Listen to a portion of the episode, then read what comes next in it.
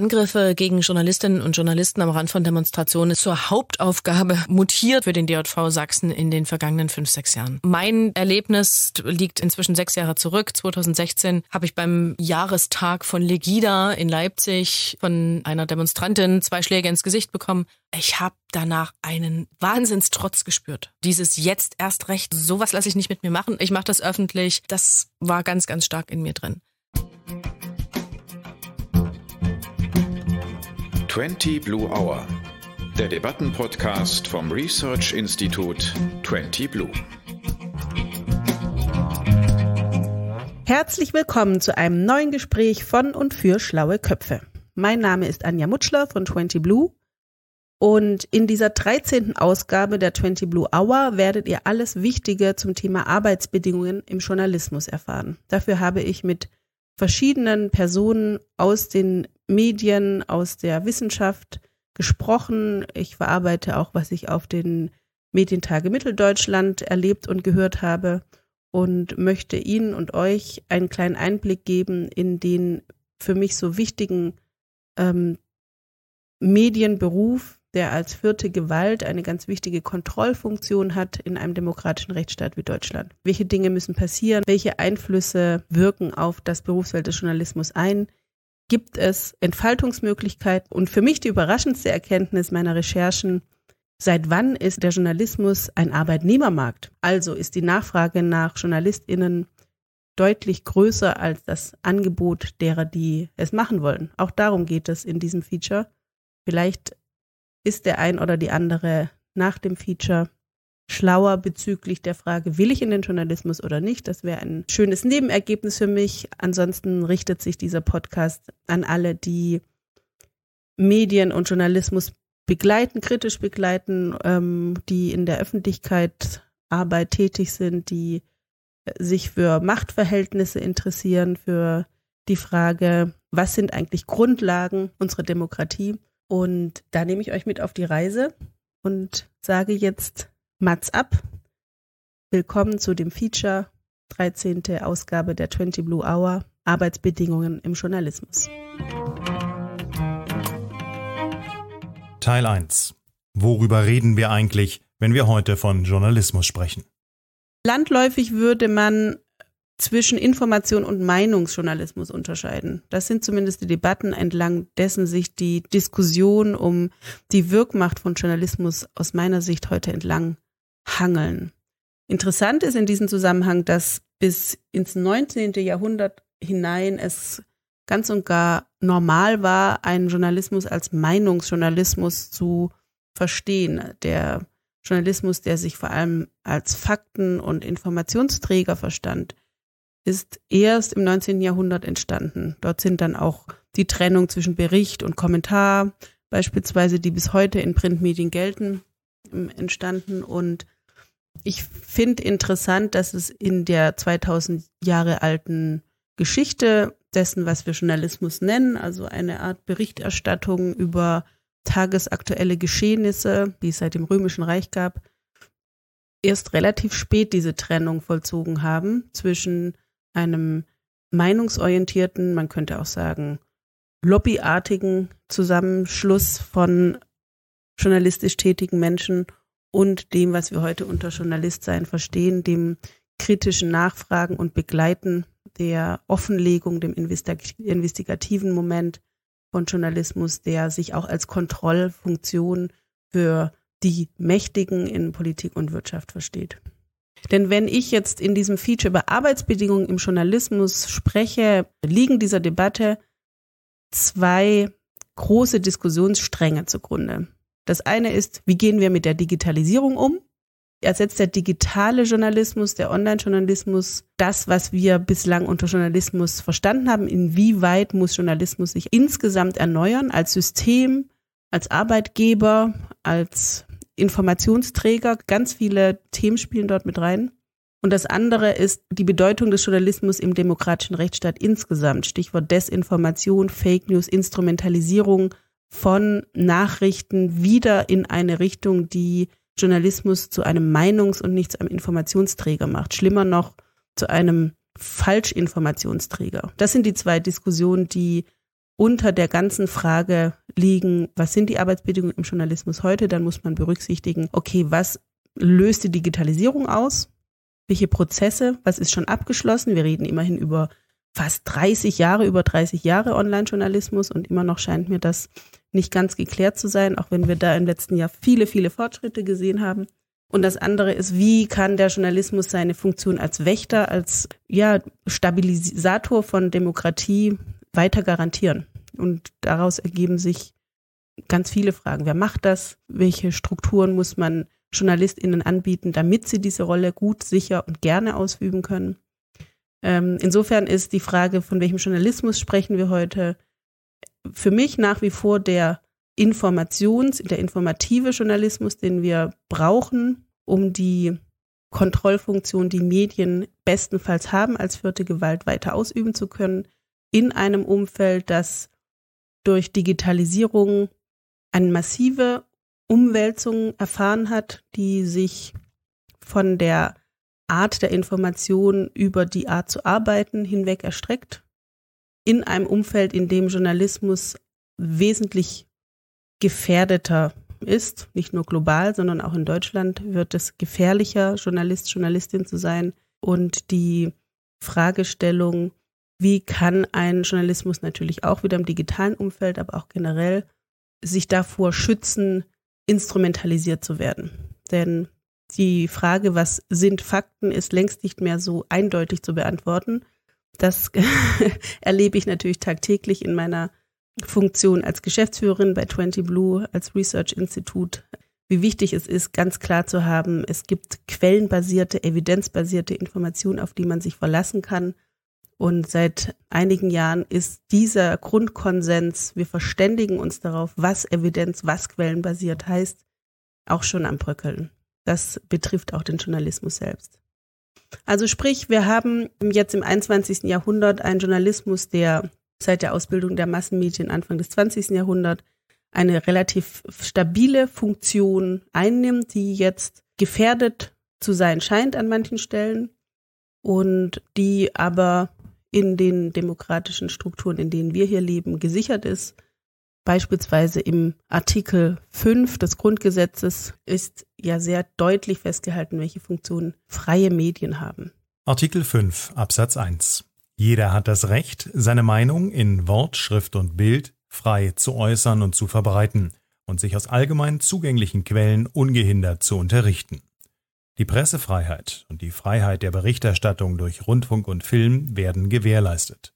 Eine Zensur findet nicht statt.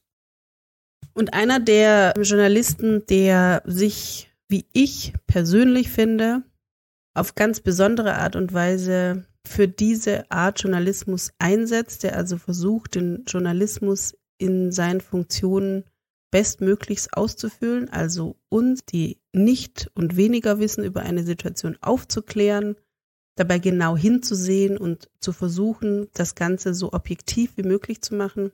Zu diesen Menschen gehört auch Arndt Ginzel. Einige kennen ihn vielleicht, Einige haben vielleicht auch die 20 Blue Minutes, das ganze Gespräch, das ich mit ihm geführt habe, Folge 6 schon gehört. Ein Teil dieses Gesprächs möchte ich euch jetzt hier einspielen, denn ich fand wirklich sehr spannend, was er mir erzählt hat, wie man als Journalist in Kriegszeiten seine journalistische Arbeit machen kann. Ganz praktisch. Wie funktioniert das? Wie kann ich Arbeit so machen, dass sie relevant ist, dass sie journalistisch bleibt unter den Vorzeichen einer großen auch Gefährdung, existenzieller Gefährdung. Man bringt sich in Gefahr als Kriegsjournalist, der er an dieser Stelle ist. Er ist nicht nur Kriegsjournalist, aber in dieser Funktion jetzt gerade in der Ukraine in den letzten Monaten unterwegs gewesen. Und auf der anderen Seite natürlich auch der, dem fortwährenden Konflikt, dass in Kriegszeiten keine unabhängige Berichterstattung dahingehend möglich ist, dass man nicht beide Seiten befragen kann sondern im Grunde immer hinter einer Front steht. Ich habe Arndt beispielsweise gefragt, wie das sich so darstellt, wenn man vor Ort ist, in einer so gefährlichen Situation und dann in die Rolle des Berichterstatters geht. Wie ist das für einen als Menschen? Wie ist das aber auch ganz praktisch logistisch? Ja, es ist natürlich Stress und es ist auch, auch ein logistisches Problem. Ne? Wie kriegt man Fernsehbilder aus dem Kriegsgebiet in die Redaktion nach, nach Berlin oder Mainz? das ist oftmals, äh, ja, muss man viel improvisieren. Äh, manchmal hat man Glück und dann hat man eine Satellitenübertragung irgendwo. Aber das manchmal haben wir es ganz blöd gemacht. Wir haben Bilder über WhatsApp übertragen, wenn es gar nicht anders ging. Und selbst das war äh, irgendwo noch sendefähig. Ja, und wenn es sozusagen direkt meine, meine Arbeit als, als Berichterstatter betrifft, ich habe es ja schon gesagt, also ich versuche nicht irgendwas zu erzählen, was ich, also, oder andersrum ausgedrückt, ich sage das, was ich gesehen habe oder das, was ich belegen kann. Und wenn ich auf eine Frage keine Antwort geben kann, dann sage ich das auch. Und diese Transparenz unsere, hat unser Publikum einfach auch verdient, schlicht und ergreifend. Und das können sie auch von uns erwarten. Weil das ist ja schon eine, eine Verantwortung, die wir da tragen letztlich. Dann habe ich, wollte ich von ihm wissen, weil er ja freier Journalist ist. Das ähm, ist etwas, was, was du lieben musst, weil du die Person bist, die auch immer wieder Geschichten anbietet, die sich selbst ihre Jobs besorgt und gerade in einer Situation wie in einer Kriegsberichterstattung stelle ich mir so vor, ist es ja schwierig irgendwie vorzuproduzieren oder auch ganz banale Sachen wie Sicherheit selber zu organisieren. Da habe ich mal gefragt, wie, wie funktioniert der Ablauf? Wie findest du Geschichten? Findest du die selber? Kommen die zu dir? Kriegst du Vorschläge? Ja, wir haben, wir haben Redaktionen, mit denen wir sehr eng zusammenarbeiten, schon seit ganz, ganz vielen Jahren. Das eine ist ähm, die Redaktion Exakt beim MDR und ARD Fakt, was ja auch von, vom MDR produziert wird. Und das andere ist Frontal, also ZDF Frontal als zweiter Partner, ZDF Zoom. Und es gibt Geschichten oder es gibt Fälle, wo, die Redaktion auf uns zukommen, fragen, könnt ihr da mal hinfahren oder könnt ihr da mal gucken, was da los ist. Und es gibt, ja, und das, ich würde sagen, die meisten Beiträge bieten wir selber an. Das heißt, wir recherchieren, ähm, fragen nach, ist das von Interesse oder nicht Interesse? Und dann bekommen wir den Auftrag eben oder auch nicht. Das ist eigentlich so das häufigste, dass wir die Themen schon selber irgendwie recherchieren und, und, und anbieten. Hat den Vorteil, dass wir machen können, was uns natürlich auch interessiert, muss ich auch sagen. Hat einen Riesenvorteil. Als der NSU äh, aufgedeckt wurde, war es so, dass die Redaktion auf uns zu, zugekommen ist. Das ist zum recht frühen Zeitpunkt. Da dachten alle noch, das ist eine Boulevardgeschichte. Ne, da flogen äh, in Thüringen flog ein Wohnmobil in die Luft, in, in Zwickau eben ein Haus. Und zu dem Zeitpunkt ahnte keiner, was die Hintergründe dieser Geschichte äh, sein könnte. Und dann sind wir halt nach Zwickau gefahren und äh, es war auch so, ne? Also dann stockt einem der Atem, wenn man plötzlich merkt, das ist eine Sähe von rechtsextremen Mordtaten, rechtsterroristischen Mordtaten. Und jeden Tag kam was anderes dazu. Und das ist auch so etwas, was einen bis heute fassungslos macht. Und dann Stichpunkt Meinungsjournalismus versus informativer Journalismus, eine Frage, die immer wieder hochgekocht wird, gerade auch von Gegnern des sogenannten Mainstream-Journalismus, dass man ja überhaupt nicht unabhängig unterwegs sei und das Problem besteht natürlich prinzipiell im Krieg an sich. Ich versuche, die Regeln anzuwenden, die ich sonst auch bei meiner journalistischen Tätigkeit anwende. Das heißt, das Wichtigste sind halt Belege. Man muss immer wieder versuchen, sich von Gefühlen vielleicht auch frei zu schwimmen. Ich maße mir auch nicht an, über die gesamte Frontlinie jetzt wieder bezogen auf die Ukraine zu sagen, was überall passiert. Ich kann nur ähm, darüber berichten, was ich selber sehe und was ich selber belegen kann. Und ja, also ich würde jetzt auch mich nicht als besonders furchtlos oder so beschreiben. Wir haben alle Angst, wenn wir dort unterwegs sind. Ja, wir fürchten auch um unser Leben. Und da ist eine große Logistik drumherum von Kollegen, die uns da helfen, durchzublicken, wo wir hinfahren können, was wir machen können, wie sich Fronten verändern.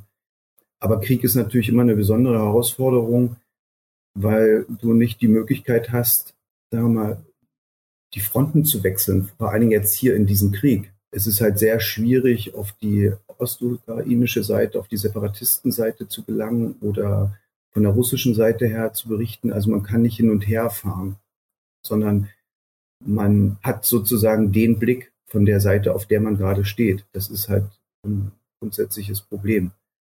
ähm, das muss man transparent machen, man muss es zeigen, man muss darüber sprechen. Und wir versuchen beispielsweise, äh, soweit es geht, eben nicht embedded irgendwo mitzufahren, sondern weitgehend unsere, unsere Fahrten, unsere Recherchen unabhängig äh, durchzuführen. Und er sagt mir dann im Gespräch auch, dass man vor allem ein Bewusstsein dafür haben muss, wo fängt jetzt die eigene Meinung an, welche Motive, welche Erklärungen bieten sich an für das Verhalten von beispielsweise jungen russischen Soldaten, die von weit her mit falschen Versprechungen oder auch unter Druck ähm, in dieses Kriegsgebiet gebracht werden. Also er versucht den Sachen einfach auf den Grund zu gehen. Ich kann an der Stelle auch tatsächlich euch empfehlen, in der ZDF-Mediathek den Film Die Straße des Todes von ihm anzuschauen. Die müsste jetzt auch noch ein paar Monate online sein. Die kam am 6., 7. Juli nachts. Und dort finde ich, ist es, zeigt sich sehr schön, wie man Journalismus in einer sehr schwierigen Situation organisieren kann heutzutage mit den Möglichkeiten, die man auch hat. Er hat ja dann ein ganzes Team um sich und kann auch über digitale Mittel gehend eine sehr saubere Recherche zu einzelnen Vorwürfen, Geschichten und Vorkommnissen leisten, also deckt jenseits von Klischees, jenseits von Meinung, jenseits von Behauptungen Umstände auf, in die auch, das macht guten Journalismus ja auf, dass er explorativ sich ein Schicksal oder mehrere Einzelschicksale herauspickt und dem Ganzen auf den Grund geht. Diese Reportage, die geht unter die Haut vom Thema her. Sie ist für mich aber auch ein ganz tolles Beispiel dafür, wie Journalismus unter schwierigen Umständen gut funktionieren kann. Also Journalismus, den wir heute verstehen, der verändert sich. Ich habe schon gesagt, der Wandel ist das Prägende. Also schauen wir uns diesen Wandel doch mal genauer an. Teil 2. Der Wandel. Hört das denn niemals auf? Die Medienwissenschaft Trier hat untersucht unter dem Stichwort Journalismus 2.0, wie sich ein Tagesablauf im Journalismus zwischen 1997 und 2017 gewandelt hat. Den Link dazu findet ihr auch in den Show Notes. Und wenn man sich das anschaut, dann wird schnell klar, dass Personen, die in diesem Tagesablauf von 1997 groß geworden sind, eine ganz andere Erwartung an ihren Job haben als solche, die möglicherweise 2017 ihr Volontariat gemacht haben. Während auf der einen Seite Dunkelkammer und Diskette stehen, steht auf der anderen Seite Social Media und Smartphone. Die Tage beginnen früher um nur ein Beispiel zu nennen, 8.30 Uhr 1997, der Frühdienst kommt in die Redaktion, liest die Post, die Leserbriefe und telefoniert mit den Außenredaktionen. 8.30 Uhr 2017 ist die Redaktion schon lange wach. Und es steht dort, der Chef vom Dienst stellt die abends eingesendeten Planungen der Lokalredaktionen ins Intranet, die die Redakteure unkompliziert auch von ihrem Smartphone abrufen können. Anschließend telefoniert er mit den Reportern, die nur noch zur Wochenkonferenz in die Redaktion kommen. Sie können mittlerweile von überall mit ihren Laptops arbeiten. Und weiter, 9 Uhr 45 beispielsweise, 1997, die übrigen Redakteure der Lokalredaktion treffen ein. Zuallererst überprüfen sie Anrufbeantworter und Faxgerät auf neue Meldungen. 9.45 Uhr 2017 heißt es, die Konferenz am Newsdesk dauert gerade mal zehn Minuten. Sie beschäftigt sich nur mit neuen Entwicklungen, die sich nach der Hauptkonferenz am Abend ergeben haben. Besonders gut gefällt mir 14 Uhr. Die Redakteure der Mantelredaktion treffen ein. Sie sichten die bereits nach Themen sortierten Ausdrucke der Agenturmeldungen und bestimmen die relevanten Tagesthemen für die überregionalen Seiten. Neu eintreffende Agenturmeldungen werden laufend auf den Ausdrucken redigiert. So 1997. 2017 der Online-Chef begutachtet die Social-Media-Daten, um ein aktuelles Stimmungsbild zu erhalten. Welche Themen kochen lokal und regional hoch? Spannend. Ein Bild, das ich auch bestätigt finde, als ich mit Heidje Beutel spreche, Landesvorsitzende des DJV Thüringen, die schon sehr lange im Journalismus arbeitet, und zwar seit 1997, auf die Frage, was hat sich denn für dich besonders verändert in der Berichterstattung, in der Art und Weise, Themen zu finden, eine sehr erhellende Antwort gibt. Nee, das ist, ein, denke ich mal, ein gemeinsamer Prozess. Ich schlage zwei Themen vor, aber die Redaktion beauftragt mich ja. Und ich denke, dass wir in der Redaktion alle zusammen sozusagen diesen Prozess gemacht haben oder diesen Weg gegangen sind, dass wir gesagt haben, nee, die Termine sind einfach nicht mehr so toll. Es gab auch eine ganz interessante qualitative Befragung mal, die hat uns echt die Augen geöffnet, ähm, Zuschauerbefragung. Und wir haben immer gedacht, so wichtige Leute, wenn wichtige Leute kommen und, und irgendwas erzählen, dann haben wir gedacht, boah, dann stimmt das auch und so. Also zum Beispiel äh, der Präsident von der Wohnungswirtschaftsverband oder was auch immer. Ne? Wir haben aber festgestellt, dass unsere Zuschauer alle Leute mit Anzügen total doof finden. Also unglaubwürdig und blöd praktisch. Muss, man muss echt so brutal sagen. Also jeder, der einen Anzug anhat, muss erstmal zeigen, dass er überhaupt irgendwie da sein darf. Und dann sind wir total weg davon und haben halt auch gemerkt, also jetzt gibt's ja viel mehr diese Zielgruppenuntersuchungen, wer, wer guckt uns und so weiter. Also das sind familienorientierte und so weiter und so fort. Und dass wir auch bei einzelnen Themen viel deutlicher sagen können, das interessiert uns, aber das interessiert unsere Zuschauer null. Also man kann sagen, es interessiert uns, unsere Zuschauer gucken sich vielleicht gerne die bunten Bilder an, aber eigentlich interessieren tut sie sich nicht. Ne? Und das und so diskutieren wir jetzt auch, finde ich, viel besser darüber, was wir umsetzen und was wir nicht umsetzen, weil wir jetzt auch Argumente haben und nicht nur ich kenne den oder mir gefällt das. Also dieses Hören auf das Publikum, das ist auch etwas, das viele Branchenvertreter anderer Branchen hören. Hört mal zu, was eure Kunden wollen. Das hat sich auch im Journalismus durchgesetzt. Zum Thema Wandel habe ich auch lange mit Ine Dippmann gesprochen, die im MDR genauso wie, wie Heidje lange tätig ist, war auch lange frei, ist aber mittlerweile angestellt, stellvertretende Redaktionsleiterin und hat ihre Karriere im Radio schon während des Studiums begonnen, konnte mir also sehr schön beschreiben, welche drei Dinge sich für sie am meisten verändert haben im Journalismus. Was hat sich am gravierendsten geändert? Das ist natürlich die technische Ausstattung. Ja, also Radio PSR war damals mit einem Selbstfahrerstudio, mit einem digitalen Anfang der 90er ganz, ganz weit vorn dran. Viele andere Sender haben ja noch analog gearbeitet mit Band bis 2000, da habe ich das noch erlebt beim öffentlich-rechtlichen Rundfunk, muss ich eigentlich niemandem erzählen, wie das Journalismus auch treibt, wie viele Kanäle das uns zusätzlich eröffnet hat, welche Möglichkeiten, Mediatheken etc. Und die andere Sache, die sich natürlich geändert hat, ist der Arbeitsmarkt. Also ich bin in den 90ern als Studentin immer wieder mit der Ansage konfrontiert gewesen, ja, das wird wirklich ganz schwer, ähm, in den Beruf äh, reinzukommen, eine Festanstellung zu bekommen. Der Markt ist überlaufen. Und es war ja auch so, ja. Also all die Absolventen von den Universitäten drängten natürlich erstmal in den öffentlich-rechtlichen Rundfunk zum Beispiel. Und dann war das gesättigt und für die Leute, die in den 90ern ja Journalisten, Journalist werden wollten, war es ganz, ganz schwer, irgendwo Fuß zu fassen.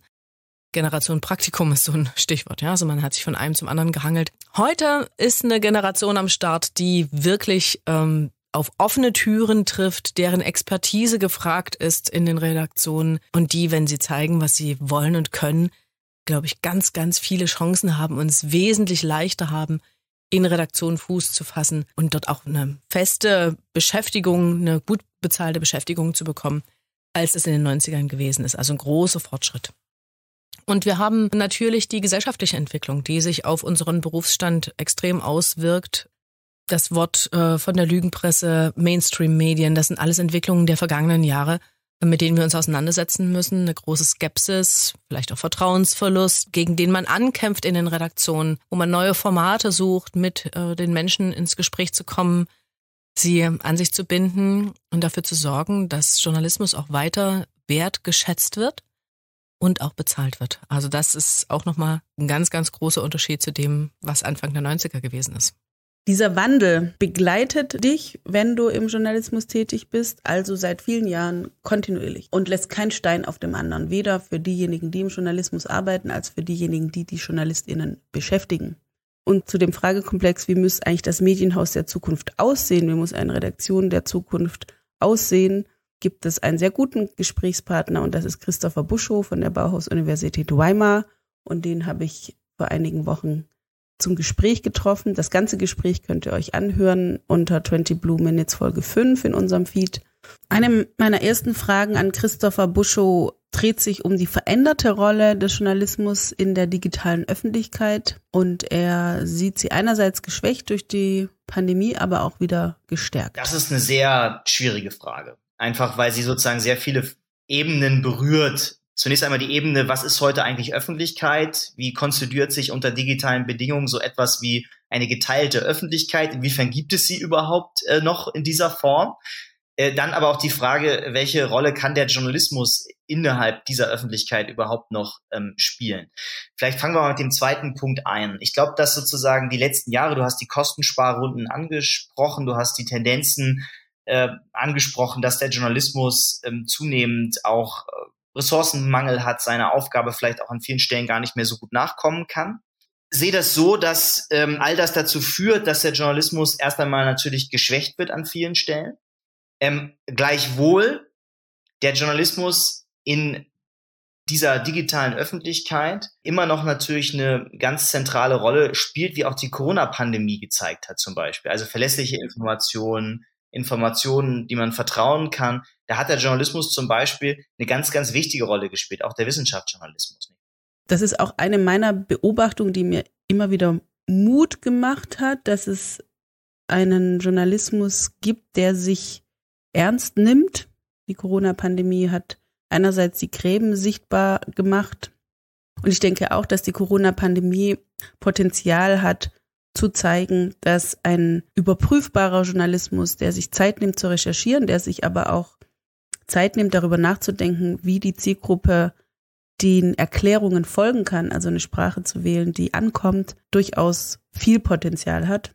Eine Möglichkeit, diesen Schatz zu heben, sind Startups, Neugründung, Medien-Startups. Christopher Buschow hat schon 2017 15 Neugründungen untersucht und sich gefragt, welche Chancen zukunftsorientierte Geschäftsideen oder innovative Finanzierungsquellen haben. Die Situation zwischen 2017 und 2022 stellt sich auf alle Fälle unterschiedlich dar. Mittlerweile haben wir Gründungen wie Katapult oder neue Narrative, die von Anfang an bis hin zur Ökonomisierung Modelle entwickelt haben, die funktionieren können.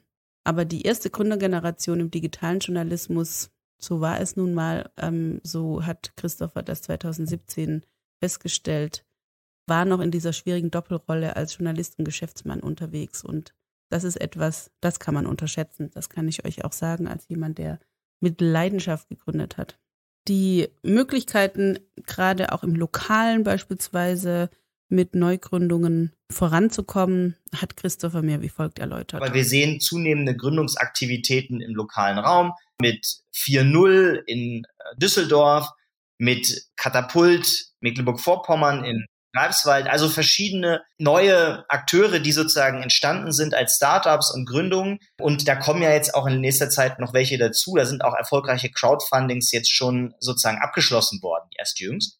Das bedeutet, wir sehen dort Aktivitäten, wie Lokaljournalismus vielleicht anders und neu organisiert werden kann, vielleicht auch innovativer gestaltet werden kann, stärker mit den Nutzerinnen und Nutzern vor Ort und sozusagen auch vor allem nicht aus einer vielleicht etwas trägen Bestandsstruktur heraus, sondern in neuen Organisationsstrukturen, die auch sozusagen entwickelt werden, auf der grünen Wiese erst einmal. Nicht? Und das sozusagen natürlich viele Potenziale bei all den Krisenphänomenen, die im Journalismus so sichtbar sind, bei der Frage, wie er eigentlich finanziert wird, wie er seine Nutzenden künftig noch erreicht, aber auch bei der Frage, wie man ihn eigentlich organisational aufstellt in Zukunft und ob die Redaktion in der klassischen konventionellen Form eigentlich noch das Zukunftsmodell da ist.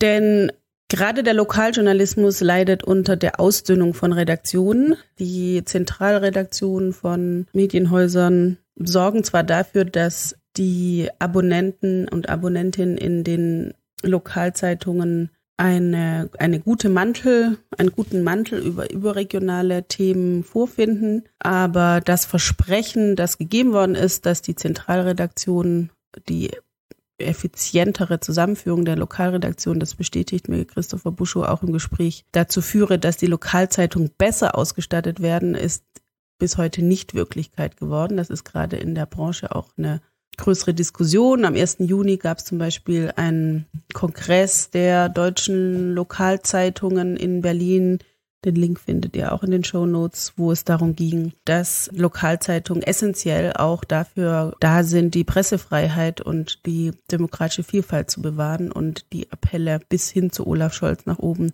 für eine bessere Ausstattung der Lokalzeitungen ist, zeigt also, wie enorm wichtig diese Standbeine sind. Das Thema Wandel als solcher ist etwas, das in den Redaktionen auch nach wie vor zu Konvulsionen, es mal, führt. Das hatte mir Ine Dippmann auch nochmal erzählt, als ich sie gefragt habe, wie sie denn die Wandlungsfähigkeit und auch die ähm, aktuelle Situation in den Redaktionen vor der Herausforderung in budgetär knappen Zeiten auch noch mal kurz so eine digitale Transformation durchzuziehen. Genauer habe ich äh, Ine gefragt, ob denn das Personal eigentlich noch zum Journalismus passt, den man braucht. Also tatsächlich löst diese Digitalisierung auch mit ihren vielen neuen Ausspielwegen einen großen Transformationsprozess in den Häusern aus. Und das ist etwas, was auch mit Wachstumsschmerzen einhergeht, ist ja klar. Viele Leute, die, sag ich mal, in den 80ern, 90ern ihren Beruf gelernt haben, müssen wirklich umdenken. Und das fällt dem einen oder anderen schwerer. Ähm, es ist mit Weiterbildung verbunden, es ist mit Einarbeiten in neue Formate verbunden. In vielen Bereichen setzt man auch große Hoffnung auf die Innovationskraft und dieses Mitnehmen durch junge Leute, die in die Redaktion kommen. Es hilft natürlich auch, wenn man Kinder in dem Alter hat und ähm, von denen einfach auch ein bisschen mit erfährt, wo informieren sie sich, wie informieren sie sich. Dann ist natürlich die Frage, wie stark der Anpassungsprozess tatsächlich sein kann, also wo es dann auch wirklich noch journalistisches Produkt bleibt, äh, was man anbietet, etwa über TikTok, über Twitter und andere Ausspielwege. Von daher Absender und Nachfrager, wir sind immer daran interessiert, die ähm, Leute dort abzuholen und dort zu informieren, wo sie sind, setzen aber zum Beispiel beim MDR auch noch ganz, ganz stark darauf, dass unsere linearen Produkte weiter funktionieren. Beim Fernsehen merken wir das. Also wir haben auch in der Corona-Zeit gute Abrufzahlen gehabt, haben uns stärker am Markt etablieren können. Also es ist jetzt nicht so, dass es eine Einbahnstraße ist oder ein, eine ganz vorgegebene Entwicklung, dass sich das eine von dem anderen komplett lösen würde. Also Wandel hört der denn nie auf, habe ich eingangs gefragt. Man sieht zumindest, dass der Wandel, der digitale Wandel vor der Herausforderung eines Journalismus, dessen Position in der Gesellschaft von Teilen der Gesellschaft angezweifelt wird, noch nicht vollzogen ist. Ich habe in den vielen Gesprächen aber auch den Eindruck gewonnen und im DJV tätig in dem ähm, auf Kongressen wie Medientage Mitteldeutschland und so weiter, stelle schon fest, dass es mittlerweile einen größeren Konsens gibt als noch vor zwei, drei Jahren, also vielleicht auch vor der Homeoffice-Phase, dass dieser große Prozess, den die Digitalisierung auslöst, der neue Formen des Arbeitens, neue Formen der Rezeption von News und damit auch ein neues Berufsverständnis, was ein guter Journalist, was ein guter Journalismus sei, jetzt gut läuft.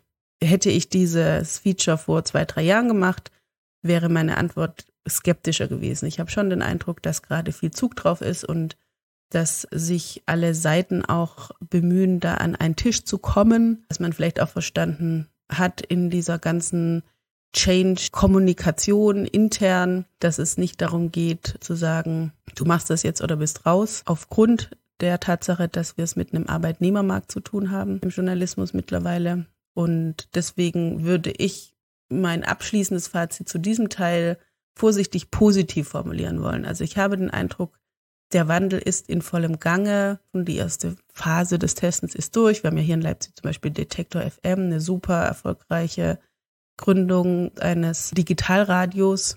Wir haben neue Narrative, wir haben Katapult, wir haben auch Funk, gibt tausende mittlerweile sehr schöne Infotainment-Formate, die, die digital funktionieren. Also ich persönlich bin da durchaus optimistisch, dass dieser Wandel, der fortwährend ist, der noch nicht abgeschlossen ist, nun zumindest mehr Akzeptanz hat beim Crew der Leute. Teil 3 War for Talents im Journalismus. War for Talents. Das hätte ich mir niemals träumen lassen, dass ich zu irgendeinem Zeitpunkt meines Lebens zu hören bekomme, dass JournalistInnen gesucht sind, die Stellen unbesetzt bleiben. Das ist für mich, das muss ich jetzt am Anfang wirklich mal herausstellen, die größte Überraschung meiner Recherchen hier und meiner Beschäftigung mit dem Thema, dass es einen Überschuss an freien Stellen gibt. Wir werden gleich nochmal dazu kommen, warum es gleichzeitig auch Stellenabbau gibt. Das klingt so ein bisschen widersprüchlich. Und dieser War for Talents tatsächlich bis hin auch zu Journalistenschulen geht, wo es nur noch einen Bruchteil von Bewerbern gibt im Vergleich zu früher, nur noch ein Siebtel, äh, habe ich gehört. Und das ist für jemand wie mich, der 2003 sehr verzweifelt auf der Suche nach einem Job war, äh, im Journalismus, doch eine einerseits schöne andererseits auch irgendwie frustrierende Nachricht. Aber so ändern sich die Zeiten. Ich hatte mit Ine Dippmann darüber auch ausführlich gesprochen und hatte sie gefragt, ob diese Nichtbesetzung von Stellen nicht auch als irgendwie eine Art Aufstand zu verstehen ist der jüngeren Generation. Also so absolut würde ich das nicht sagen, aber ein Teil der Wahrheit ist es auf jeden Fall. Und ich finde das gut, weil das Pendel jetzt in eine andere Richtung ausschlägt. Ja, also wenn wir uns an die Generation Praktikum, an diese Ausbeutergeschichten erinnern, gegen die haben wir ja auch als DJV die ganze Zeit angekämpft. Ja, wir haben Standards entwickelt für gute Volontariate, für gute Praktika. Wir versuchen auch in den Redaktionen dafür zu sorgen, dass die Leute eine gute Weiterbildung machen können. Wir kämpfen für gute Honorare und Gehälter. All das erwarten junge Leute heute. Und die Sender, die Verlage sind jetzt in der Pflicht zu liefern, gute Arbeitsbedingungen zu liefern, damit sie die Leute auch an sich binden können, weil ansonsten suchen die sich den nächsten Laden, in dem sie ein besseres Angebot bekommen. Auch das sorgt für Wachstumsschmerzen innerhalb der Redaktion zum Teil wo man sich dran gewöhnen muss, dass eben die sagt, nein, ich möchte nicht jedes Wochenende arbeiten und nein, ich möchte nicht unbedingt eine 60-Stunden-Woche haben, auch wenn ich für meinen Beruf brenne. Work-Life-Balance ist wichtig für mich und ich kümmere mich um meine Kinder und äh, um meine Familie und ich möchte ein Leben haben, in dem ich nicht mit 40, 50 in Burnout rutsche. Und das ist eine gute Entwicklung. Ich kann die nur begrüßen. Jetzt muss man sich an der Stelle mal die Zahlen angucken. Es ist gar nicht so einfach, habe ich festgestellt, richtig valide Zahlen zu den Beschäftigten im Journalismus rauszufinden. Die changieren so zwischen 40 und 80.000 Menschen, die im Journalismus, in der Publizistik und im Verlagswesen tätig sind. Das ist ja auch eine relativ große Gruppe.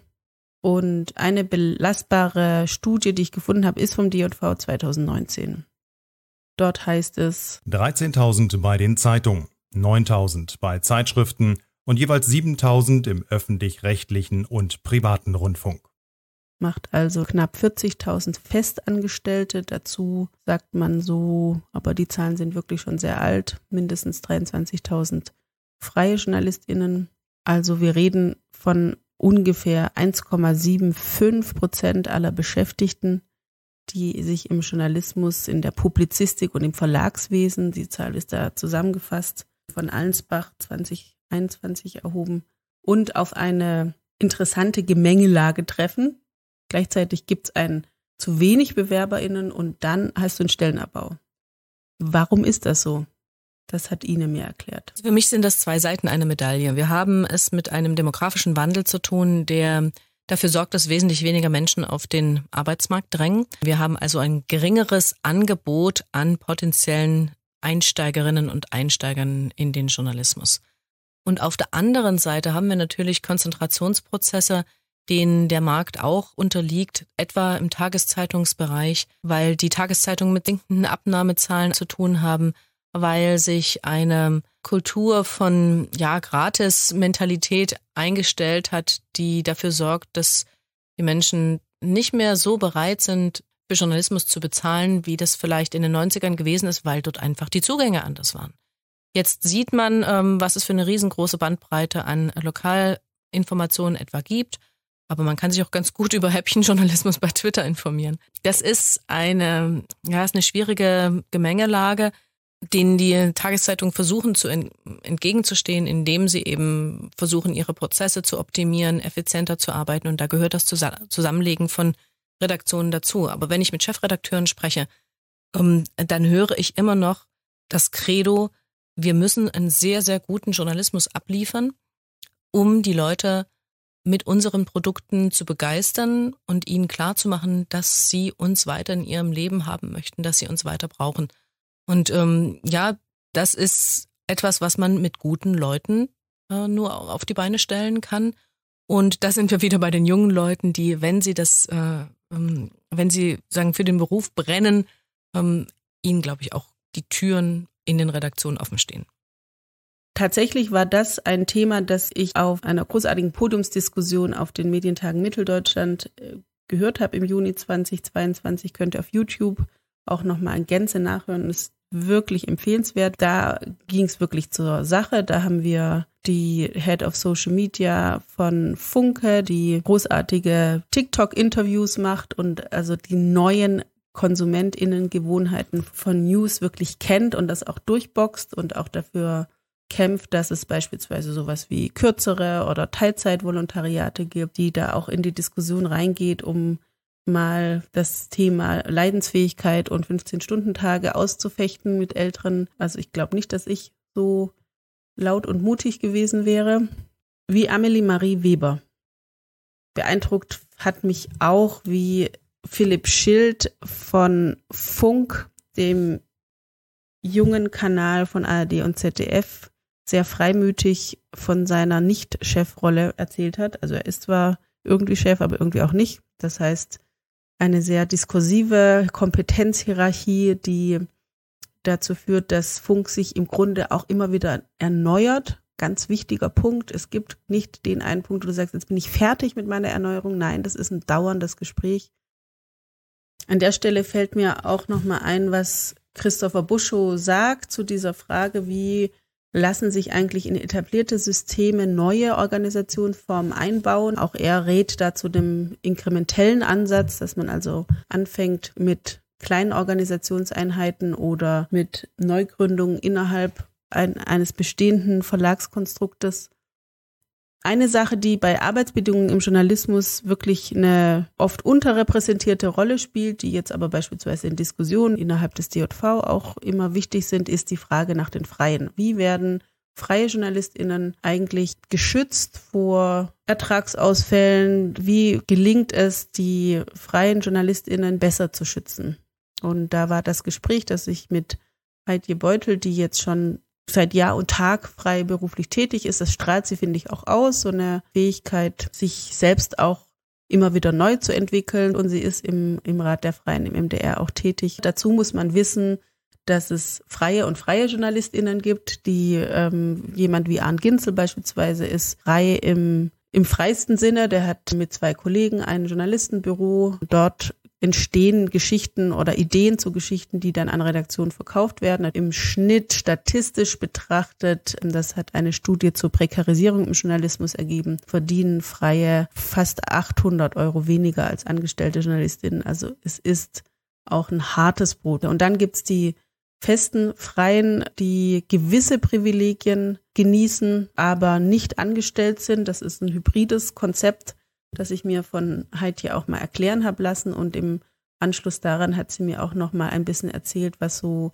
typische Problemfelder sind und was für eine Funktion so ein Rat der Freien auch hat, dem sie auch in ihrer Funktion als Gewerkschafterin beiwohnt. Es gibt ganz wenige, die wirklich ganz, ganz frei arbeiten. Die meisten Leute sind in irgendeiner Weise an den MDR gebunden. Die meisten sind sozusagen festfrei. Und da gibt's wieder Unterschiede. Aber das ist immer so, wenn ich das zum Beispiel im Vorstand erkläre, zu erklären versuche, kriegen die einen Knall. Es ist mittlerweile so, dass die meisten auch als Pauschalisten arbeiten, also Tagespauschalen bekommen. Und diese Tagespauschalen sind eine sozialversicherungspflichtige Beschäftigung. Das heißt, der MDR zahlt zum Beispiel für mich auch Lohnsteuer und Sozialabgaben. Eigentlich muss man sagen, ich bin eigentlich so gut wie gar nicht frei, ne, weil ich bin nur arbeitsrechtlich frei. Also ich muss immer morgens um eine bestimmte Uhrzeit kommen, ich muss eben arbeiten, bis ich fertig bin und so weiter und so fort.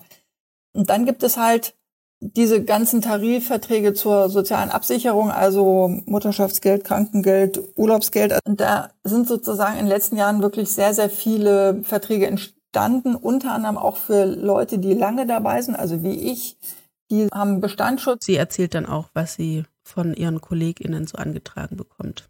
Ja, ganz viele. Also es gibt einerseits zum Beispiel, dass irgendwie Honorare werden zu spät bezahlt oder was auch immer, also so organisatorische Probleme. Dann gibt es Diskussionen darüber, wie jemand beschäftigt wird. Also wird die, darf die Person selbstständig arbeiten oder muss sie eben so einen Pauschalvertrag machen? Wenn zum Beispiel, also das Programm wird geändert, wird jetzt mehr auf YouTube ausgespielt, dann ist die Frage, verdienen die Leute dadurch weniger? Ähm, wird das überhaupt darüber diskutiert, wie das gemacht wird und so weiter und so fort? Und dann konkrete Probleme natürlich, wenn es bei der Abnahme Probleme gibt oder was auch immer. Also das sind eigentlich wahrscheinlich ziemlich ähnliche Probleme, die der Personalrat auch hat. Wer also in den Journalismus geht, hat verschiedene Optionen. Als freier, festfreier Angestellter, Definition des Berufsbildes hängt ein Stück weit davon ab, welche dieser Formen ich wähle. Aber die Prekarisierung des Berufes, die ist nicht zu unterschätzen. Und dieser War of Talents ist auch deshalb präsent, weil die Arbeitsbedingungen im Journalismus ein Stück weit ungeklärt sind. Also wie kann ich dafür Sorge tragen, dass mein Beruf auch funktioniert, wenn ich Familie habe, dass mein Beruf auch funktioniert, wenn ich Teilzeit machen möchte, dass dieser Beruf auch funktioniert, wenn ich zu pflegende Angehörige habe, dass der Beruf auch funktioniert als Reputationsträger. Da gibt es ein paar ungeklärte Fragen, die durch das Ausbluten dieses Berufsbilds aufgrund, manche sagen, es ist vorgeschoben, die Finanzprobleme in, in den Verlagshäusern, aber das als Argument scheint mir schon ein ganz wichtiger Punkt zu sein, warum der Fachkräftemangel so groß ist derzeit im Journalismus. Es sind bestimmte praktische Fragen nicht geklärt. Was liefert mir eine gute Arbeitsumgebung? Es ist ein, man sieht den Kampf um neue Organisationsformen, der noch im Gange ist. Das heißt, die Frage, kann ich mich als junge Person dort integrieren und fühle mich auch wohl, ist auch nicht, noch nicht geklärt. Insofern ähm, sind das lösbare Probleme. Ich glaube, hier muss man tatsächlich auch mal einen Appell in Richtung Verlegerinnen und Verleger loswerden. War of Talents ist lösbar, wenn ein paar Stellschrauben gedreht werden in Sachen Arbeitsbedingungen, in Sachen Honorare, um Journalismus in seiner Kernfunktion zu informieren und zu kontrollieren, zu gewährleisten. Auf dieses Thema schauen wir jetzt im vierten Teil. Teil 4 Pressefreiheit und die vierte Gewalt. Hat Deutschland global betrachtet ein Problem mit der Pressefreiheit? Das habe ich Christopher Buschow gefragt. Ja, leider ist ja, ist es ja um die Pressefreiheit weltweit nicht so gut ähm, bestellt. Und ich glaube, das sind so Entwicklungen, die natürlich auch eine Folge der Digitalisierung sind, dass wir sozusagen Akteure haben, die versuchen strategisch den Journalismus zu delegitimieren, ihm seine Rolle auch abzusprechen und seine Funktion in unserer Gesellschaft abzusprechen. Das ist sozusagen, geht los von Rhetorik übelster Art bis hin zu, was du auch angesprochen hast, tatsächlich physischen Angriffen. Hier muss auch natürlich der Staat dafür sorgen, dass Journalistinnen und Journalisten vor allem auch sicher ihre Arbeit machen können. Es scheint aber diese wirtschaftliche Dimension, über die viele Menschen nicht Bescheid wissen, auch eine sehr problematische zu sein. Es gibt Studien aus den Vereinigten Staaten, die zeigen, dass 70 Prozent der Bevölkerung keine Ahnung haben, dass die ökonomischen Bedingungen für den Journalismus sehr schwierig geworden sind. Und mir scheint auch, dass sozusagen in der Politik noch nicht an allen Stellen angekommen ist, dass wir schon auch überlegen müssen, wie wir künftig Journalismus auch bereitstellen können für die Menschen, nicht wahr? Und an der Stelle, glaube ich, gibt es auch eine Aufgabe ähm, der Politik, der öffentlichen Hand zu organisieren, dass der Journalismus auch eine wirtschaftliche Zukunft hat. Und ich sehe da auch eine, eine wichtige Rolle, auch um äh, Pressefreiheit zu bewahren, eben die ökonomischen Bedingungen des Journalismus zu unterstützen. Wir diskutieren hier in Weimar, wir forschen auch dazu seit einigen Jahren schon um Fragen der Innovationsförderung im Journalismus, ob nicht die öffentliche Hand die Transitionsphase, in der sich der Journalismus nun gegenwärtig eben befindet, auch unterstützen kann. An der Stelle auch vielleicht nochmal interessant darauf hinzuweisen, dass es einen Kongress deutscher Lokalzeitung gab am 1. Juni und dort auch Bundeskanzler Olaf Scholz ganz klar gemacht hat, wie wichtig und wie eng ein gut ausgestatteter Lokaljournalismus und die Pressefreiheit zusammenhängen.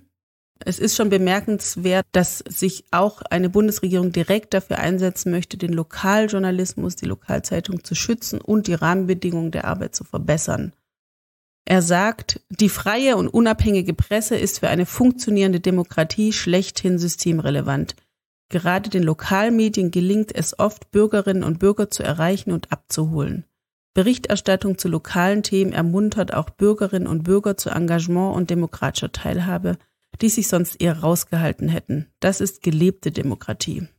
Ist ein interessanter Punkt, inwieweit der Lokaljournalismus prägend auch für die Pressevielfalt ist, die wir brauchen. Das war ein Thema, das ich auch mit Heidje Beutel besprochen habe. Heidje Beutel beispielsweise arbeitet zurzeit im Norden Thüringens und hat das als Herausforderung bezeichnet. Und ähm, so eine eher strukturschwache Region wie der Norden Thüringens zeigen exemplarisch ganz gut, was Lokalarbeiten bedeutet. Bei Ihnen sind es andere Themen gewesen. Das Thema Gewalt gegen JournalistInnen ist eins, das sie leider kennt, auch aktiv. Also die ähm, Angriffe gegen Journalistinnen und Journalisten am Rand von Demonstrationen ist ja tatsächlich ein Gebiet, was zur Hauptaufgabe ähm, mutiert ist, muss ich wirklich sagen, für den DJV Sachsen in den vergangenen fünf, sechs Jahren. Mein Erlebnis damit liegt inzwischen sechs Jahre zurück. 2016 habe ich beim Jahrestag von Legida in Leipzig äh, von einer Demonstrantin zwei Schläge ins Gesicht bekommen. Ich habe danach einen Wahnsinnstrotz gespürt. Also dieses jetzt erst recht, aber also sowas lasse ich nicht mit mir machen, das lasse ich nicht auf mir sitzen. Ich mache das öffentlich. Das war ganz, ganz stark in mir drin. Die andere Seite ist natürlich, dass das etwas ist, was man niemandem abverlangen kann. Und ich kenne genug Leute, die sagen, sorry, das muss ich mir nicht antun. Und das ist absolut achtsam und genau so wertzuschätzen. Ähm, es gibt da kein richtig oder falsch, sondern ich finde, wir machen einen Job, der eigentlich nicht gefährlich sein sollte, zumindest nicht, wenn man den in Deutschland ausführt. Und wenn es in diese Richtung geht, dann ist es gutes Aufpassen auf sich selber zu gucken, wie weit möchte ich denn gehen. Ja? Also es gibt Leute, es gibt Typen, die gehen immer wieder dahin, wo es weh tut. Und ich habe eine Riesenachtung vor denen. Ja, Leute wie Thomas Datt, die alle rechten Demonstrationen begleiten, Henrik Merker als Fotograf immer dabei die sich dem auch aussetzen, die sich auch dem Hass aussetzen, der ihnen entgegenschlägt ähm, und die sich wirklich ein dickes Fell über die Jahre erarbeitet haben. Aber es ist nicht jedermanns Sache und es muss es auch nicht sein, wenn man diesen Beruf ausüben möchte. Dazu gibt es eine traurige Statistik von 2015 mit 44 offiziell erfassten Aktionen gegen JournalistInnen bis 2021 83 muss man sagen, ist die, die Steigerung schon gewaltig. Also es sind auf jeden Fall 2021 83 zu viel. Ihr kennt ja die Berichte, sind üblicherweise auf Demonstrationen. Es wurde jetzt auch gerade wieder verhandelt über einen Fall, wo ein CTF-Team am Rande einer Pegida-Demonstration angegriffen worden ist. Das ist natürlich ein Thema, das eine große Rolle spielt bei den Arbeitsbedingungen im Journalismus, wie gehe ich jetzt damit um? Was macht das mit mir, wenn ich weiß, dass mein Beruf potenziell gefährlich ist? Das ist ein Thema, das ich auch immer wieder höre, wenn ich jetzt auch mit Nachwuchs diskutiere, willst du in Journalismus, ist das Thema, naja, dann werde ich angegriffen, spielt schon eine große Rolle. Frei, ungehindert, ohne Angst vor Zensur oder Repression berichtet zu können, das ist eine schwierige Sache. Dieses Jahr ist am 3. Mai 2022 der Welttag der Pressefreiheit, die 20. Ausgabe der Rangliste der Pressefreiheit von Reporter ohne Grenzen erschienen. Richtig grün im Sinne von eine gute Lage. Ist bis auf Skandinavien keine Region mehr. Russland ist natürlich komplett abgerutscht und mittlerweile eine sehr ernste Lage für Reporter ohne Grenzen. Deutschland oder USA oder Frankreich, Spanien, naja, wir sind zufriedenstellend. Das heißt, es gibt Einschränkungen, die jetzt bei uns vor allem mit Gewalt zu tun haben. Wir haben uns ein wenig verschlechtert von Rang 13 jetzt auf Rang 16. Reporter ohne Grenzen kritisiert explizit den mangelnden Schutz von Journalistinnen und Journalisten sowie ihrer Quellen bei der neuen Cybersicherheitsstrategie der Bundesregierung, weil sie die Befugnisse für Sicherheitsbehörden ausweiten möchte. Dann haben wir den Staatstrojaner, also eine Möglichkeit des Staates, Handys zu hacken, zum Beispiel auch von JournalistInnen. Die Spyware Pegasus, all das sind Dinge, die JournalistInnen in der Ausübung ihrer Arbeit behindern können. Und Bundesbehörden müssen nicht automatisch Auskunft erteilen, wenn Medien sie fragen. Da, das ist ein, ein großes Thema, das ähm, immer wieder hohe Wellen schlägt. Ich sitze hier in Sachsen und kann euch sagen, da ähm, spielt das eine sehr große Rolle. Wenn wir über Sachsen sprechen, dürfen wir diesbezüglich auch eine positive Meldung vermerken. Denn jetzt am 8. Juli hat der, hat Sachsen über den Bundesrat eine Gesetzesinitiative eingebracht, die vor allem helfen soll, die News Deserts, die Nachrichtenwüsten verhindern.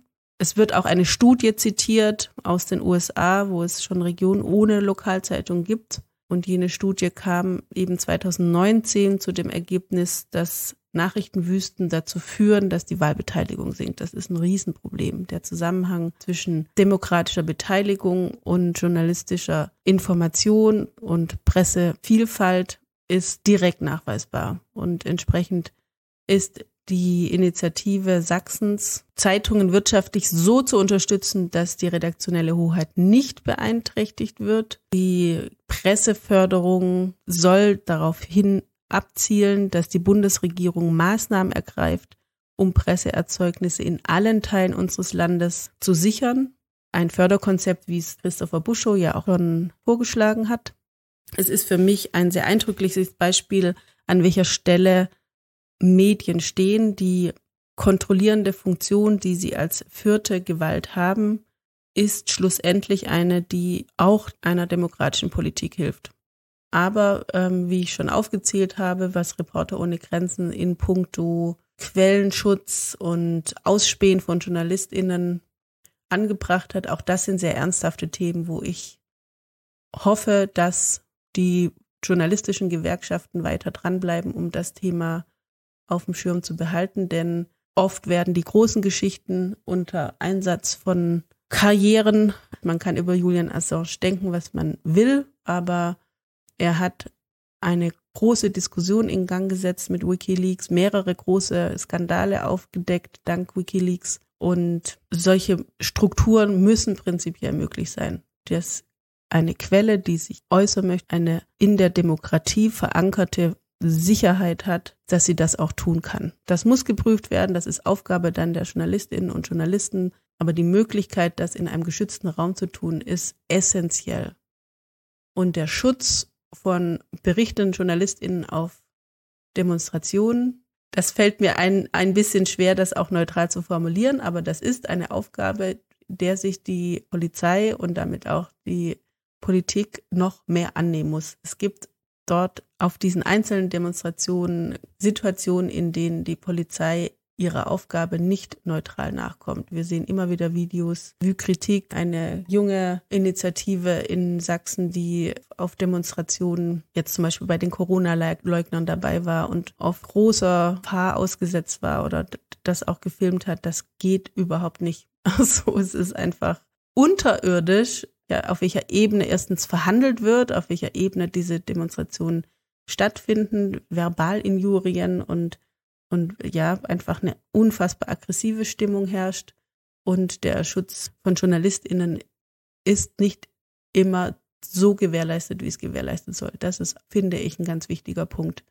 Der, und jetzt kommen wir zum letzten Teil, gewerkschaftlicher Hilfe, also einer Organisationsstruktur, die ähm, gerade für einen so fragmentierten Berufszweig wie den Journalismus sehr wichtig ist, adressiert werden kann. Eine Gewerkschaft oder eine ist im Grunde ja eine Art Lobby für bestimmte, in dem Fall Arbeitnehmer oder freien Rechte. Dieses Thema, dass Journalistinnen in der Ausübung ihrer Tätigkeit geschützt werden müssen und dass sie alle Zugänge, die sie brauchen, haben müssen, ist genuin Gewerkschaftsarbeit. Das kann keine und keiner der Journalisten einzeln leisten. Deswegen der letzte Teil. Teil 5. Gewerkschaftsarbeit. Wozu? Gewerkschaft wozu? Ja, die Frage stellen sich offensichtlich viele Leute, die im Journalismus tätig sind, denn die Zahlen in den Gewerkschaften selbst, die Mitgliedszahlen sind rückläufig. Gewerkschaften schließen Landesverbände zusammen. Insgesamt ist Gewerkschaftsarbeit etwas, das gerade mit Blick auf die ansonsten sehr schnelle Gegenwart, die altmodisch wirkt. Ich challenge dieses Vorurteil jetzt einmal, weil ich selbst immer wieder mit Zweifeln, aber in einer Gewerkschaft geblieben bin, obwohl ich selbst von dieser Gewerkschaft nicht unmittelbar profitiere. Insofern fühle ich mich nicht primär als Gewerkschafterin, sondern als Unterstützerin und glaube, dass mein Auf und Ab meiner Liebe und Distanz zu der Marke DJV, auch zu den Inhalten, die dort diskutiert worden sind, durchaus repräsentativ sind. Das ist für mich lange ein Thema gewesen. Bin, bleibe ich jetzt dabei oder nicht, weil ich genervt war darüber, dass alles so langsam geht. Das hat sich jetzt abgeschwächt in den letzten zwei, drei Jahren bei mir. Erstens sehe ich Aufholbewegungen. Das Wort Content kann ausgesprochen werden, ohne dass es Allergien auslöst. Es ist auch klar, dass es neue Geschäftsmodelle gibt. Es ist auch klar, dass es erweiterte Formen von journalistischer Arbeit gibt, das primär zur Information oder auch zum, zur Serviceinformation oder auch zur Unterhaltung gelungene Formate ihren Raum im Journalismus haben dürfen, die von Menschen produziert werden, die sich als Content Creators bezeichnen und nicht primär als JournalistInnen. Denn die wichtige Grundlage, journalistisch zu arbeiten, ist für mich, dass es nach journalistischen Kriterien funktioniert und dort dann verschiedene Ausprägungen je nach Typ, je nach Berufsbild, je nach Berufswunsch auch geben kann. Also unabhängig, faktenbasiert zu arbeiten und auch eine kritische Distanz zum Gegenstand zu bewahren, das sind Grundzutaten, die es für Journalismus braucht. Und die braucht es auch heute noch, genauso wie es Gewerkschaften braucht. Deswegen bin ich in meiner Zeiteinteilung zwischendurch herausgeforderten Zuneigung zum DJV immer da geblieben und mittlerweile auch sehr froh, weil ich dort in den Kern der Diskussionen vordringe, die nicht nur den Journalismus betreffen, sondern unsere Gesellschaft unter der Lupe, die ich dort vorfinde, mit mir geistig verwandten Menschen. So das trifft für mich persönlich zu. Dann trifft Generalisten wie mich, die sich für sehr viele Sachen interessieren und gleichzeitig sich freuen über neue Impulse, die offen für Veränderungen sind, die flexibel sind, die die Ambiguität aushalten und wo ich mir dann schon auch oft wünsche, dass Menschen, die ich in anderen Zusammenhängen treffe, obwohl sie journalistisch tätig sind, sich gar nicht so zugehörig fühlen, weil, naja, Gewerkschaft halt. Dem ist das Ganze hier ein wenig gewidmet. Also Gewerkschaft wozu? Das habe ich die beiden Gewerkschaftervertreterinnen gefragt, Heidje und Ine, mit denen ich gesprochen habe. Also Heidje, warum braucht es heute noch eine Gewerkschaft? Ja, man braucht natürlich die Tatsache, dass überhaupt eine da ist, damit die Honorare schön steigen, die Löhne steigen damit gute Haustarifverträge geschlossen werden. Damit haben wir auch in den letzten 10, 20 Jahren in Thüringen wirklich auch sehr viele Erfolge gehabt. Also zum Beispiel beim ersten Tarifvertrag bei Antenne, da haben wir darauf geachtet, dass eben wirklich ganz viele Leute Mitglied geworden sind und dann haben wir den eben wirklich auch durchsetzen können. Und beim MDR sind auch in den letzten 15 Jahren zum Beispiel die Honorare der freien Mitarbeiter und Mitarbeiterinnen wirklich deutlich gestiegen, dadurch, dass wir die Tarifverträge abgeschlossen haben. Sie hat mir dann auch weiter erzählt, welche Funktion die Gewerkschaft spielt. Zum einen zum Thema Pressefreiheit.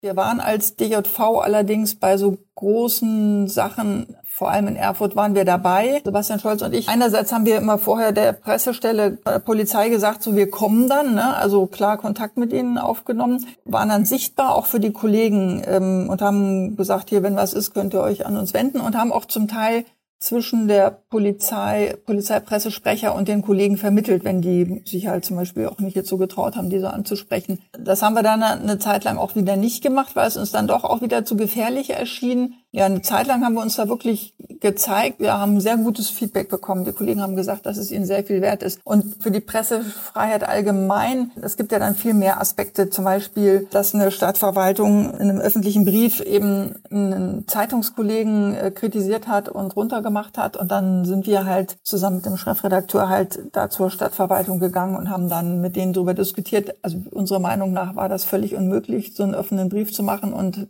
Kollegen mit dem Namen hier anzuzählen. Das macht mir auch Spaß, ehrlich gesagt.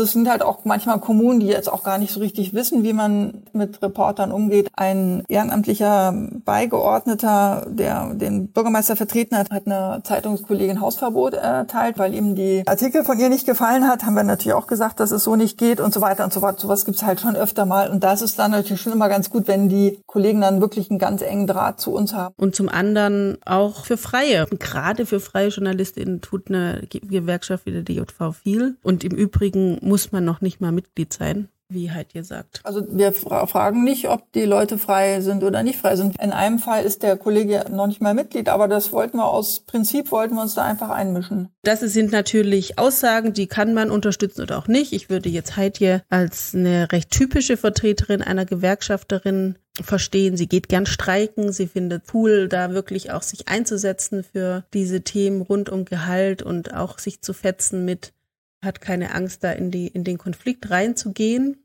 Das ist sicherlich was Wichtiges, wenn du ein aktiver Vertreter von Gewerkschaft sein willst. Ein Gewerkschafter, eine Gewerkschafterin hat nicht als Funktion freundlich zu sein, sondern sich für das Anliegen der Mitglieder einseitig einzusetzen. Gerade jetzt hier auch in Thüringen in einem relativ kleinen Verband mit nicht ganz einfachen Grundbedingungen finde ich ein sehr schönes Beispiel. Für Ine Dippmann steht noch ein anderer Aspekt zusätzlich im Vordergrund, weil in einem Branchenverband, was er ja auch ist, aktiv zu werden, hat auch ganz viel mit Vernetzung zu tun. Mich hat beim Journalistenverband der Vernetzungsgedanke immer eine riesengroße Rolle gespielt. Leute zu treffen, die in anderen Redaktionen arbeiten, die vielleicht in anderen Lebenssituationen auch sind, also mit einer größeren Lebenserfahrung, Arbeitserfahrung und von diesen Gesprächen zu profitieren. Als Impulse. Also nicht im Sinne von, da ist jemand, der mir einen nächsten Job verschafft, sondern das eigen, die eigene Entwicklung anzustoßen, Ideen zu generieren, gemeinsam auch rumzuspinnen. Ja, und vor allem dieses, du bist nicht allein in der einen oder anderen Situation ähm, als Stärkung zu empfinden. Das hat mir immer gut getan beim Journalistenverband. Ich habe auf den Seminaren coole Leute kennengelernt. Es gab tollen Input, der mich beruflich weitergebracht hat, sowohl inhaltlich als auch was meine Organisation als freie Journalistin, die ich ja über viele, viele Jahre gewesen bin, anbelangt.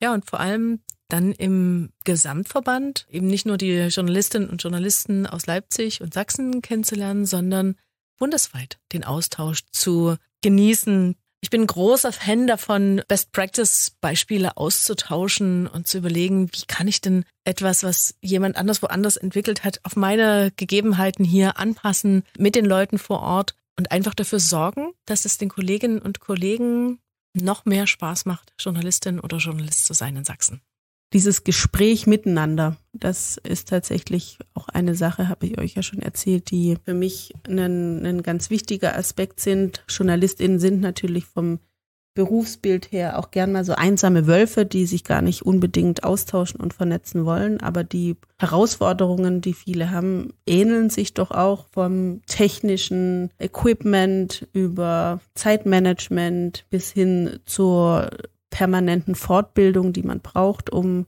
auf dem Laufenden zu bleiben oder eben auch das Gefühl zu haben, an hochpolitischen Diskussionen direkt an der Quelle zu sitzen und die Arbeitsbedingungen im Journalismus ein Stück weit mit definieren zu können.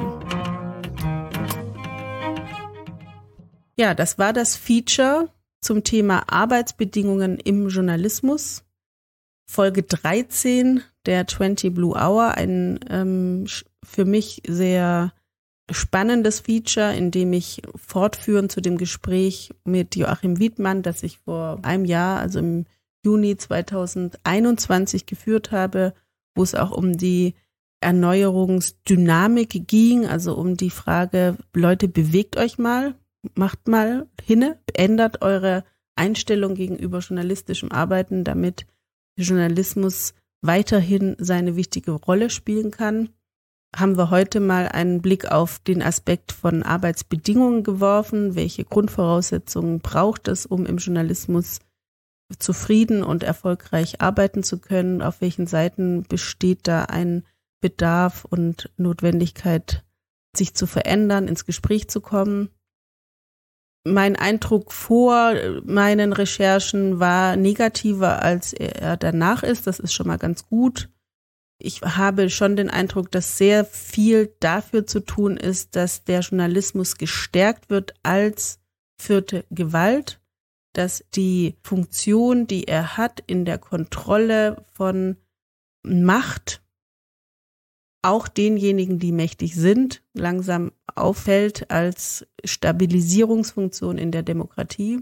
Und Medienvielfalt ein Thema, die Konsolidierung von Medien auch etwas ist, was nicht noch weitergehen sollte. Also man sieht durchaus, dass neue Medienformate auch eine Belebung in eine Vielfalt mit reinbringen, die es braucht und eben die Versorgung in der Ebene. Also da gibt's für mich schon mehr Bewusstsein und das ist, glaube ich, auch durch Entwicklung, wie wir es in den USA sehen, die da schon im negativen Sinne zwei Schritte weiter sind, wo es also Regionen gibt, die ganz ohne Lokalzeitung auskommen und auch eine Nichtvermittelbarkeit mehr zwischen den einzelnen Ideologien vorhanden ist, vor allem aber das Grundgerüst, auf dem alles basiert, was in einer aufgeklärten Gesellschaft sowohl in der Politik als auch in der Wissenschaft als auch in der Wirtschaft eine Grundvoraussetzung ist, nämlich die Tatsache, sich auf Faktizität zu verständigen, also auch einen gleichen Faktenfundus zu haben dass der Journalismus dafür auch eine eminent wichtige Rolle spielt und sei es die Leserinnen und Leser, die Zuschauerinnen und Zuschauer, die Hörerinnen und Hörer dabei zu bilden, wie das funktioniert, also wie man von A nach B kommt, ohne sich in Meinung zu verheddern, ohne Klischees zu reproduzieren, ohne einfach mal was festzustellen, was man so denkt. Dafür sichtbar zu bleiben in der Breite und in der Tiefe als, als, als Medium, dass diese Funktion denjenigen, die darüber nachdenken, wie der Journalismus in Zukunft aussehen kann, doch schon mehr vor Augen steht, als ich es befürchtet habe. Also es gibt lösbare, praktische Themen, die Vereinbarkeit von Familie, Beruf, die Kompetenz statt Altershierarchie. Es gibt größere Fragen beim Thema Honorar und Gehälter. Das sind lösbare Dinge. Das ist eine Liste, die man abarbeiten kann. Wirklich, mach das. ich weiß nicht, an wen ich es richte, aber es ist doable. Es ist eine Variable A, die ähm, man sehr gut behandeln kann. Man muss es nur wissen und tun. Und das sind Grundvoraussetzungen, um dafür zu sorgen, dass der Nachwuchs stimmt. Und der Nachwuchs ist wichtig, um diese Pressevielfalt herzustellen. Und die Pressevielfalt ist wichtig, um die Demokratie, die wir hier in Deutschland haben, weiterhin zu verteidigen. Und da fängt ein, ein Systemgespräch an, dem ich gerne noch weiter beiwohne, und das ich gerne von außen weiter betrachte. Ich bin allen, mit denen ich gesprochen habe, extrem dankbar dafür, was sie tun. Sei es wissenschaftlich, der Christopher Buschow auch Grundlagen legt. Ihr werdet, könnt ihn an vielen Stellen hören und sehen. Ich kann es wirklich empfehlen. Er kann extrem gut Dinge auf den Punkt bringen und benennen, worum es in der Diskussion geht, ohne eine von beiden Seiten, Arbeitnehmende und Arbeitgebende, da zu sehr auf, auf Konfrontation nur zu bürsten, denn es gibt auf beiden Seiten Hausaufgaben. Ine und Heidi in ihrer Doppelfunktion als Journalistin und Gewerkschaftsvertreterin, also sehr viel ihrer Zeit dafür aufbringen, dass wir heute und morgen und übermorgen gute Medien genießen können. Und Arndt Ginzel als ein Beispiel für einen Journalisten, einen freien Journalisten, der also in ganz besonderer Art und Weise unter auch schwierigen Bedingungen investigativ gründlich, unabhängig in verschiedenen Regionen und verschiedenen Feldern als Journalist tätig ist und Dinge aufdeckt. Dieses aufdeckende Hingehen, wo keiner hingeht, hinsehen, wo keiner hinsieht, diese Funktion auszufüllen, davon träume ich, dass es noch mehr JournalistInnen auch in Zukunft gibt, also sei wie Arndt. Bevor ich es vergesse, ich möchte Danke sagen für die Unterstützung als Sprecher an Sebastian Scholz und für Recherche und Redaktion an Denise Luxer und an Björn Berger, der auch in der Postproduktion gewirkt hat.